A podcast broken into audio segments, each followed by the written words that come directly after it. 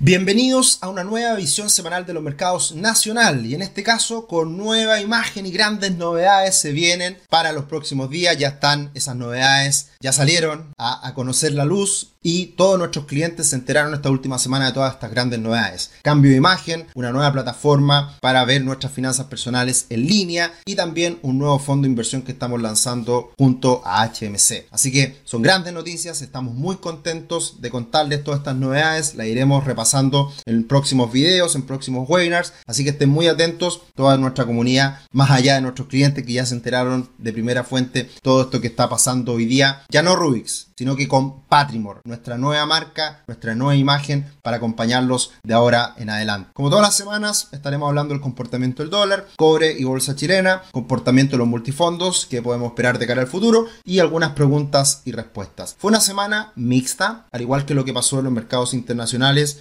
eh, no tan congruentes, pero la verdad que con pocos movimientos. El IPSA cae un poquito, el Standard Poor's 500 sube un poquito, el dólar sube un 2%, el real brasileño cae levemente, el dólar index sube en línea con con el dólar peso y el cobre cae también levemente. Por lo tanto, hay cierta relación, pero quizás no se ve de manera tan categórica, tan, tan evidente lo que pasó esta última semana en Chile y el mundo. Tuvimos una caída adicional en el dólar a comienzos de la semana, se fue a buscar aproximadamente los 883 pesos, en línea con lo que anticipábamos, que era esta gran resistencia 870, 880, que ahora se convierte en soporte. A lo largo de la semana, el dólar se recupera un poquito, algunos temores a nivel internacional, caía el cobre, impactaron y también por supuesto lo que sigue ocurriendo con las ventas que está haciendo el Banco Central. Y en el anuncio del día viernes por parte del Banco Central vuelve a disminuir la cantidad de ventas que se harán diariamente. La última semana fueron 450 millones de dólares diarios que estaba vendiendo el Banco Central y ahora para la semana que viene de 175 millones de dólares diarios. Hay que tener en cuenta que están comenzando ya a vencer los primeros forward que se hicieron al inicio de la intervención y en el saldo neto finalmente nos queda quedamos con este monto diario de venta entre venta spot, 125 millones de dólares y 250 millones de dólares en forward. Así que eso es lo que vamos a ver esta semana y lo importante, y ya de hecho el Banco Central hizo una presentación hace, poco, hace algunos días, el impacto que ha tenido la intervención ha sido muy bueno. No tanto por hacer caer al dólar, que obviamente ha sido significativa la caída, lo más importante es que se estaba generando una distorsión en los precios, en las puntas de compra de venta, en la volatilidad. Y eso ha disminuido con considerablemente en los últimos días. Por lo tanto, desde ese punto de vista estamos viendo un efecto positivo de la intervención del Banco Central. ¿Hacia dónde se va a ir el dólar en el futuro? Depende de los factores externos, depende de la incertidumbre en Chile, un montón de factores. Pero lo concreto es que el Banco Central ha tenido un impacto positivo en disminuir la volatilidad y, por supuesto, también hacer caer al precio del dólar más de lo que muchos esperaban. El dólar en el mundo esta última semana tiene una recuperación de cara a lo que pasa con el dato de empleo en Estados Unidos el día viernes, que salió muy bueno en Estados Unidos, un muy buen dato de empleo en Estados Unidos el día viernes, que hace subir las tasas de los bonos y también hace subir al dólar, porque con mejores cifras económicas en Estados Unidos lo que se anticipa es que la Reserva Federal puede subir las tasas más rápido, más fuerte de lo que se esperaba hasta hace alguna semana, hasta hace una semana atrás. Así que se mantiene el dólar index dentro de este canal alcista y veremos si es que vuelve a buscar máximos o finalmente ya termina por cambiar la tendencia. Por ahora hay espacio para una recuperación y se ve el apoyo en la directriz alcista por parte del dólar.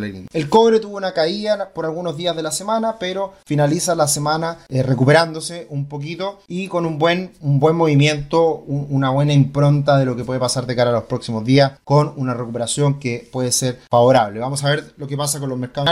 Si siguen con buen ánimo, el cobre debería seguir recuperándose en los próximos días. Y por supuesto, el dólar index y el cobre van a ser muy importantes respecto a lo que pase con el dólar en Chile. Y también haciendo un doble clic en lo que son las perspectivas para el cobre. BCA, que hemos estado recopilando alguna información, informes de los últimos días, tiene una, una mirada muy positiva respecto a lo que pasa con el cobre en el mediano largo plazo. ¿Y por qué? Que hay problemas en la oferta. Si bien la demanda se está viendo afectada en el último tiempo por lo que está pasando en China, por el crecimiento a nivel mundial que ha estado algo más débil, hay que tener en cuenta que los principales países productores de cobre, Perú y Chile, están con problemas en la oferta. están con problemas de producir. Y precisamente los cambios en el royalty en Chile, los cambios en la constitución, han provocado una menor inversión y menor certeza para que las grandes mineras vuelvan a pensar en Chile como un destino para traer inversión y poder explotar yacimientos que puedan generar un nuevo equilibrio entre la oferta y la demanda de cobre a nivel mundial. Y hay un impacto evidente y por ese motivo es que hay buenas perspectivas para el cobre, por el hecho de que va a mantenerse una oferta disminuida y con una demanda que si bien lo está pasando mal en el corto plazo, en el futuro, con todo lo que son las energías renovables, debiera haber un repunte. Por eso hay un ETF que invierte en el cobre, que es el XME, que es un ETF que le gusta a BCA y que lo recomienda hoy en día como atractivo. Como siempre, muchas gracias por estar acá, acompañarnos cada día domingo, finanzas personales y educación financiera toda la semana en nuestro canal de YouTube, ahora Rubix, pero lo vamos a cambiar a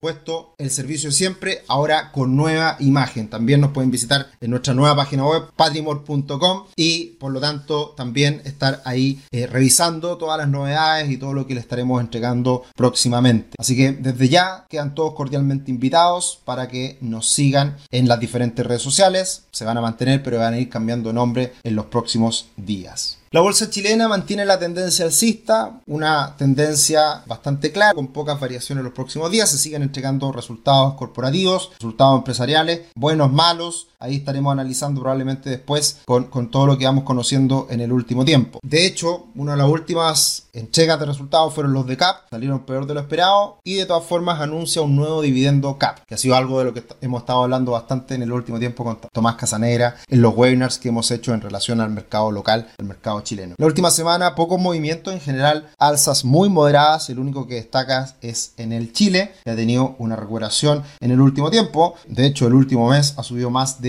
un 40% esta acción. Y en el lado negativo tenemos a la TAM nuevamente con caídas 6%, pero también caídas muy moderadas en el conjunto de acciones. Así que un mercado tuvo, por decirlo de alguna manera, bastante fome en la última semana el mercado local. Y mirando al mercado local, a la bolsa chilena, mezclado con lo que está pasando en Brasil, la verdad que mantienen un comportamiento bastante parecido. Así que eso también, cuando eso ocurre, es bueno porque no, no, está pasando nada raro en ninguno de los dos países, eh, sino que están teniendo un comportamiento similar en relación a lo que está pasando en los mercados a nivel global. También la última semana en los multifondos, bastante pocos movimientos, los multifondos más conservadores, algo mejor, los multifondos más arriesgados, algo peor, pero de todas formas han sido semanas bastante tranquilas en donde las diferentes variables de los multifondos han estado de cierta manera compensando. Sigue siendo el multifondo A el de peor rendimiento este año, por una recuperación importante de todas formas en las últimas semanas. El multifondo C prácticamente parejo y el multifondo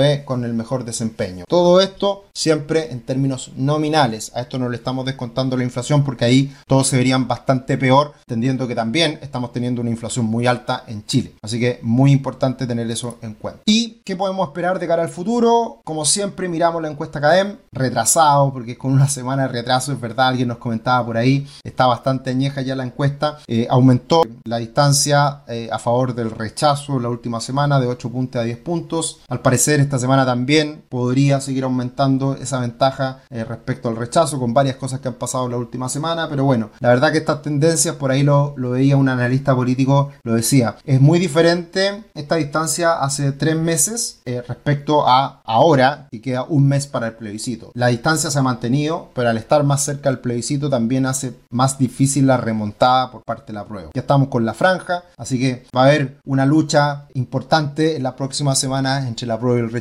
ya queda poquito para que finalmente termine esta incertidumbre y veamos qué pasa de cara al futuro. Algunas preguntas y respuestas. Hola Sergio, por aquí un nuevo, un nuevo seguidor. Parece, tengo una duda. Cuando se acabe la ayuda que está dando el Banco Central, ¿el dólar volverá a subir o la idea es que lo que baje se mantenga? Eso va a depender mucho de los factores externos. Lo que hemos dicho en semanas anteriores, desde el momento en que el Banco Central intervino, es que el Banco Central lo que hace es intervenir porque hay cosas que no están funcionando bien en el mercado. Eso es lo que hablábamos recién, que baja la volatilidad, baja la incertidumbre respecto al dólar, se mueve menos día a día y eso es una buena señal por parte de la intervención. Ahora también lo hizo bajar, puesto quitó ahí una ola compradora que estaba bastante efervescente en su minuto y eso también se controló. Pero lo más importante cuando hay intervenciones es que el Banco Central gana tiempo y gana tiempo para que las condiciones externas sean más favorables en este caso para el peso chileno. Entonces, va a terminar la intervención del Banco Central en las próximas semanas, va a terminar de hecho después del plebiscito. Ya vamos a tener esa incertidumbre menos y por lo tanto vamos a mirar el mercado más de forma más normal, mirando lo que pasa en el mundo. Y ahí va a depender de cómo esté el cobre, cómo esté el dólar index, cómo estén los diferenciales de tasa, etcétera. Que va a ser lo que va a, a llevar a un nuevo escenario al dólar en ese momento. ¿Qué va a pasar? No tenemos idea. Pero sí, por lo pronto, el Banco Central generó ahí un freno y calmó la volatilidad que estaba presente en el dólar. ¿ya? Y ahí podemos mirar cosas más de largo plazo. Haremos seguramente un webinar para detenernos en pegar al dólar a futuro. Pero por lo pronto, creo que esta intervención, el plebiscito de salida y lo que está pasando en los mercados internacionales hacen difícil poder anticipar un escenario para el dólar en las próximas semanas. Puede variar bastante respecto a como lo vemos ahora. Otra pregunta. Hola Sergio, consulta. Quiero abrir una PB a mis dos hijos, considerando la situación política o convencional. ¿Qué puedes sugerir? Esperar que pase esta incertidumbre con respecto a la FP u otra opción. Desde ya agradecido. Cuidado, cuidado, porque abrirle una PB a los hijos es una muy mala decisión. El APB es ahorro previsional voluntario con beneficios tributarios. Por ende, un niño,